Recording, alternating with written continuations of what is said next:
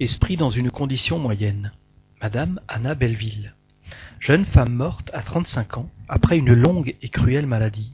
Vive, spirituelle, douée d'une rare intelligence, d'une grande rectitude de jugement et d'éminentes qualités morales, épouse et mère de famille dévouée, elle avait en outre une force de caractère peu commune et un esprit fécond en ressources qui ne la prenait jamais au dépourvu dans les circonstances les plus critiques de la vie.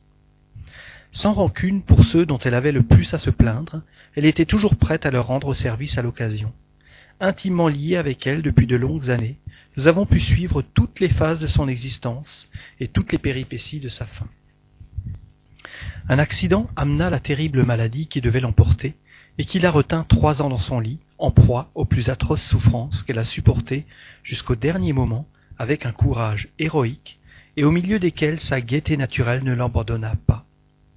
Elle croyait fermement à l'âme et à la vie future, mais s'en préoccupait très peu.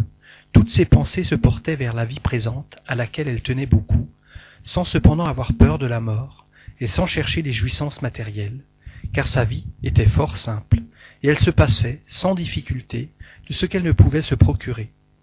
Mais elle avait instinctivement le goût du bien et du beau, qu'elle savait porter jusque dans les plus petites choses. Elle voulait vivre, moins pour elle que pour ses enfants, auxquels elle sentait qu'elle était nécessaire. C'est pourquoi elle se cramponnait à la vie. Elle connaissait le spiritisme sans l'avoir étudié à fond. Elle s'y intéressait, et cependant, il ne parvint pas à fixer ses pensées sur l'avenir. C'était pour elle une idée vraie, mais qui ne laissait aucune impression profonde dans son esprit. Ce qu'elle faisait de bien était le résultat d'un mouvement naturel, spontané, et non inspiré par la pensée d'une récompense ou des peines futures. Depuis longtemps déjà son état était désespéré, et l'on s'attendait un moment à l'autre à la voir partir. Elle-même ne se faisait pas illusion. Un jour que son mari était absent, elle se sentit défaillir, et comprit que son heure était venue. Sa vue était voilée, le trouble l'envahissait, et elle éprouvait toutes les angoisses de la séparation.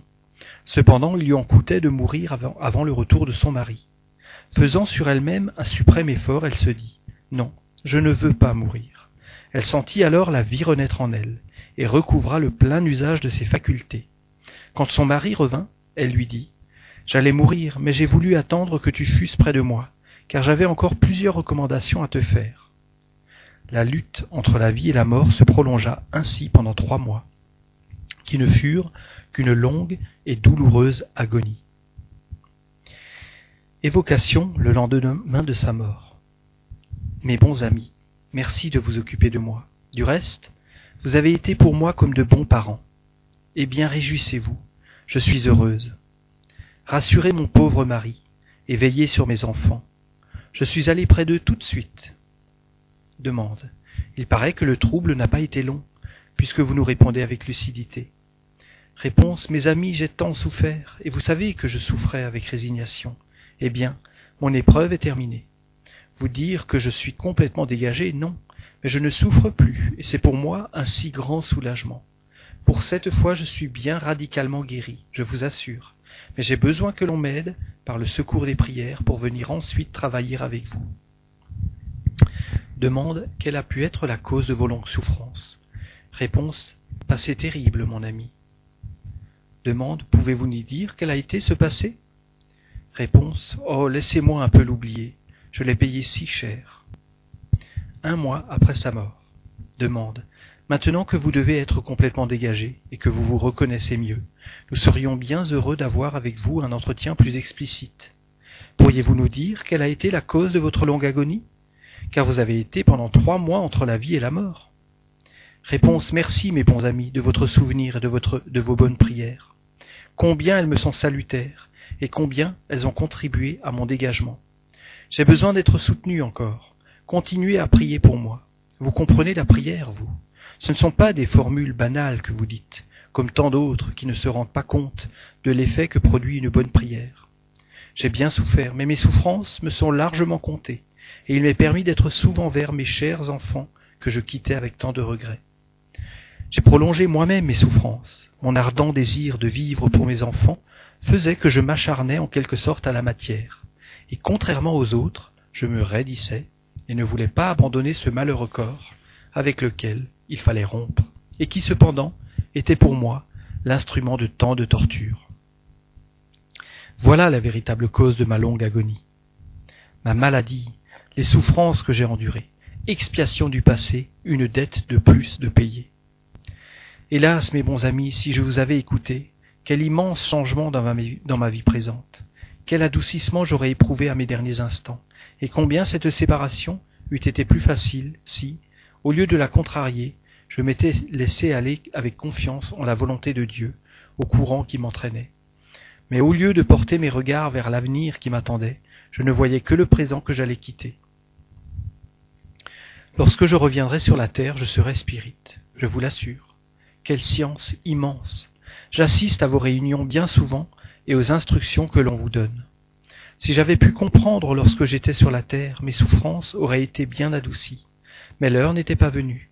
Aujourd'hui je comprends la bonté de Dieu et sa justice, mais je ne suis pas encore assez avancé pour ne plus m'occuper des choses de la vie.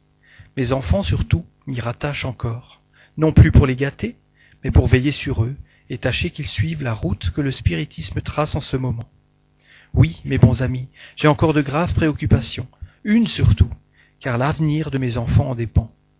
Demande. Pouvez-vous nous donner quelques explications sur le passé que vous déplorez? Réponse. Hélas, mes bons amis, je suis toute prête à vous faire ma confession. J'avais méconnu la souffrance. J'avais vu souffrir ma mère sans en avoir pitié. Je l'avais traitée de malade imaginaire.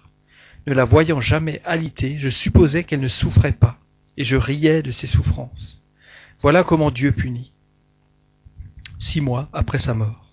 Demande.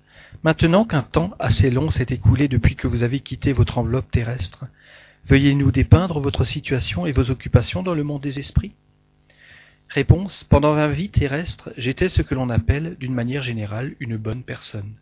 Mais avant tout, j'aimais mon bien-être, compatissante par nature. Peut-être n'aurais-je pas été capable d'un sacrifice pénible pour soulager une infortune.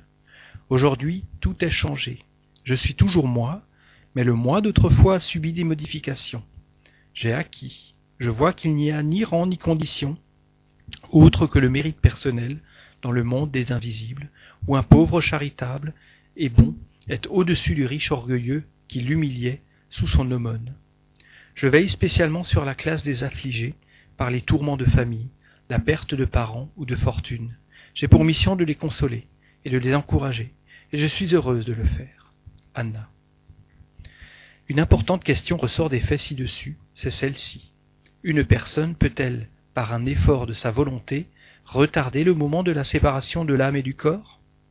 Réponse de l'esprit de Saint Louis. Cette question, résolue d'une manière affirmative et sans restriction, pourrait donner lieu à de fausses conséquences. Certainement, un esprit incarné peut, dans certaines conditions, prolonger l'existence corporelle pour terminer des instructions indispensables ou qu'il croit telles. Cela peut, peut lui être permis, comme dans le cas dont il s'agit ici, et comme on en a maints exemples. Cette prolongation de la vie ne saurait, dans tous les cas, être que de courte durée, car il ne peut être donné à l'homme d'intervenir l'ordre des lois de la nature, ni de provoquer un retour réel à la vie, lorsque celle-ci est arrivée à son terme. Ce n'est qu'un sursis momentané. Cependant, de la possibilité du fait, il ne faudrait pas conclure qu'il puisse être en général, qu'il puisse être général, ni croire qu'il dépende de chacun de prolonger ainsi son existence.